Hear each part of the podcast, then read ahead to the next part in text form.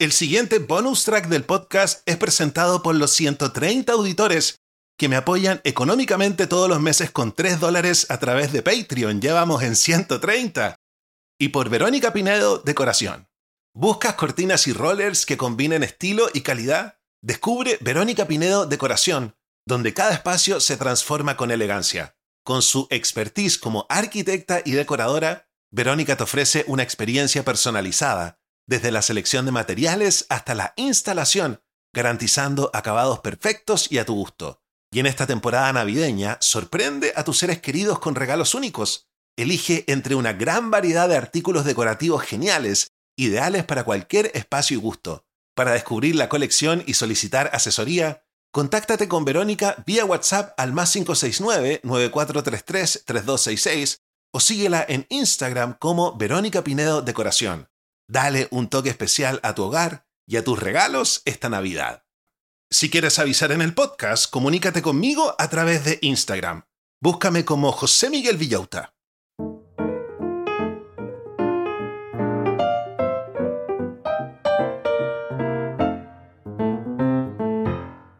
Estamos comenzando un nuevo capítulo de nuestra sección para todos los que tenemos déficit atencional y los familiares de alguien que tiene déficit atencional porque esto puede ser nuestro superpoder, no hay que angustiarse si es que nos tratamos de buena manera. Y estamos revisando el libro Déficit Atencional 2.0, escrito por John Ratey, uno de los primeros investigadores de este tema. Hoy día vamos a hablar de algo fascinante ¿Qué ocurre en nuestro cerebro? Porque, les quiero repetir, el déficit atencional es una condición biológica, no psicológica. Tiene consecuencias psicológicas, pero es biológica principalmente. Pónganme atención porque esto está interesante. Vamos a hablar un poco sobre quedarnos pegados. Quiero antes volver a repetirles que este podcast no reemplaza un diagnóstico médico, ni siquiera reemplaza un consejo médico. Vamos con el libro que lamentablemente no está traducido al español, pero para eso está tu papá Manson aquí, ofreciéndote contenido de calidad. Comencemos. Ya enfatizamos en los capítulos anteriores que el déficit atencional es un síndrome de contradicciones y paradoja. Cada aspecto negativo tiene su positivo correspondiente y viceversa. Les quiero repetir, cada cosa mala tiene su cosa buena. Puedes concentrarte, pero luego perder el foco, o te ves forzado a una hiperconcentración cuando no lo desea. Y a mí me pasa.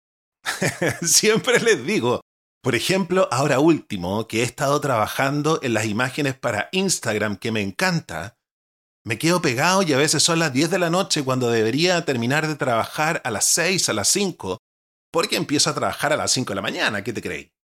Entonces, en ese sentido, yo de repente caigo en la hiperconcentración. Ahora, científicamente podemos explicar por qué es así. Central, tanto para el don de la creatividad como para la maldición de la preocupación excesiva, hay dos mentalidades que nos gusta llamar el ángel y el demonio. Estas no son referencias religiosas en absoluto. Lo pensamos más como el espíritu benevolente que te susurra ánimos desde un hombro y el diablillo en el otro que te da consejos terribles. El ángel otorga los dones y el demonio lanza la maldición. Con herramientas prácticas puedes aprender a cultivar el ángel mientras cierras el paso al demonio, a menudo sin medicación. Estas estrategias las vamos a revisar en los próximos capítulos, pero ahora quiero que nos enfoquemos en lo que pasa en nuestro cerebro. Para desglosar todo esto, conocemos algunas explicaciones básicas que se aplican a todos, ya sea a los que tienen déficit atencional o a los neurotípicos, como decimos en psiquiatría. Los neurotípicos son los que no tienen ni un problema.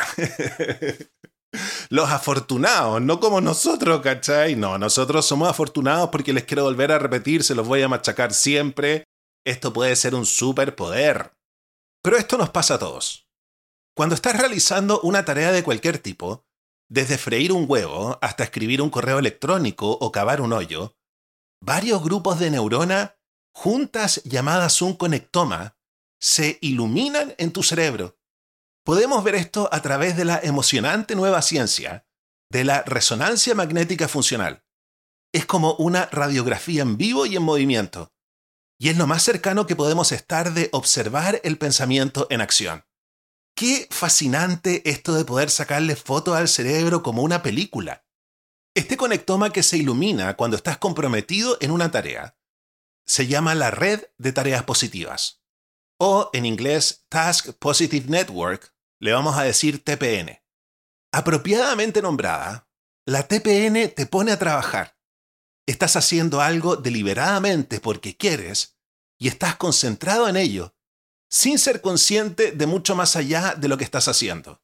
En este estado, no sabes conscientemente si estás feliz o no, lo cual es tan bueno como estar feliz, si no mejor, porque no estás perdiendo energía en autoevaluarte. Y la TPN, conectoma resiliente que es, te va a llevar adelante.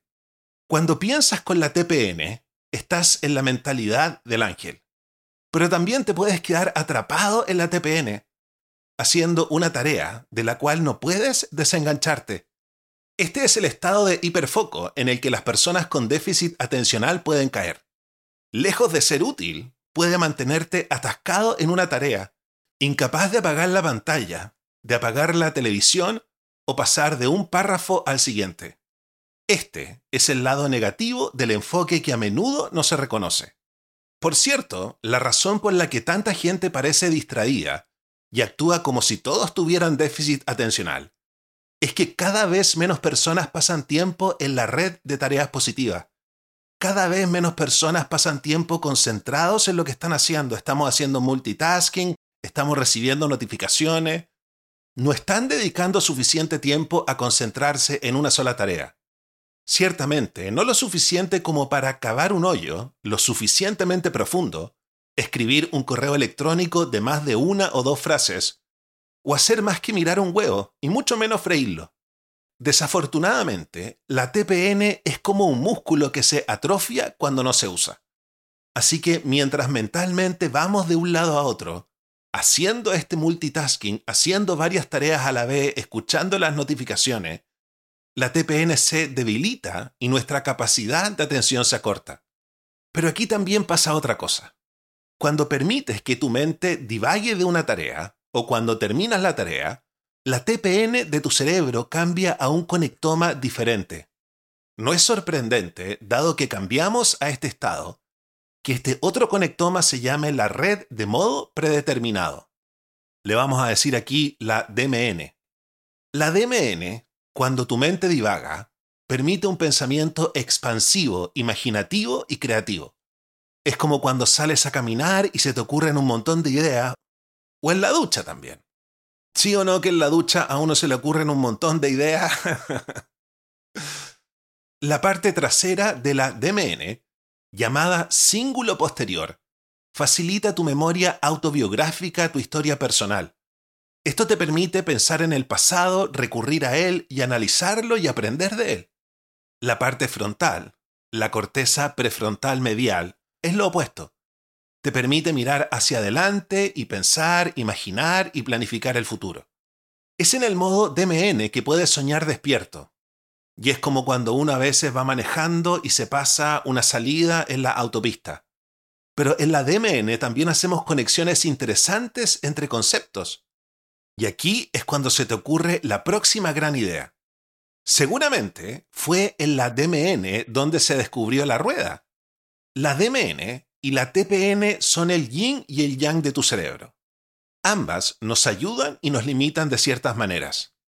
Una no es mejor que la otra, pero tan útil como puede ser la DMN, que es cuando nuestro cerebro divaga, también es un demonio para el cerebro con déficit atencional, debido a nuestra capacidad de quedarnos pegados rumiando de manera intractable mientras estamos cautivos en ella. ya, esto es lo que vamos a aprender el día de hoy. Vamos a seguir aprendiendo todos los días jueves en nuestro taller de gente que tiene déficit atencional. Súper interesante, ahora entendemos, todo el mundo tiene estas dos maneras de funcionar.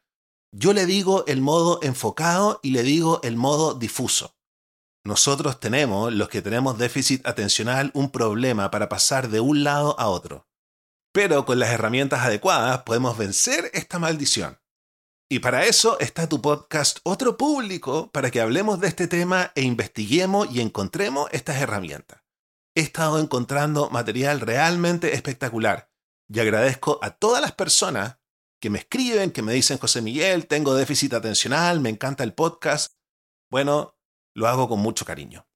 Yo me despido y los dejo invitados para que escuchen mañana nuestros viernes hipientos del verano del amor, para que esta primavera-verano conozcamos gente, nos atrevamos a tener aventuras románticas, o por último, nos hagamos amigos para toda la vida. Y mañana vamos a revisar un libro que se llama Citas más profundas, Deeper Dating. Cómo tener citas menos superficiales porque nosotros salimos con gente y de repente no nos gusta porque de repente a lo mejor tiene las encías muy grandes, como Chandler de Friends, que le costaba encontrar polola. nosotros tenemos que dejar de ser superficiales y de repente ver a la gente de otra manera. Verla de manera más profunda porque quizás nos estamos perdiendo la oportunidad de conocer a alguien con quien armar un proyecto de vida. Yo sé que muchos de ustedes dicen, no, mejor estar soltero yo les encuentro razón cuando uno está soltero, uno se enfoca en uno. Pero también hay mañanas en las que uno de repente está mal y que tu pareja te haga cariñito en la espalda y te diga todo va a estar bien. Además que dos cabezas piensan más que una. No se pierdan el capítulo de mañana. Cuídense y los quiero mucho. Chao, chao.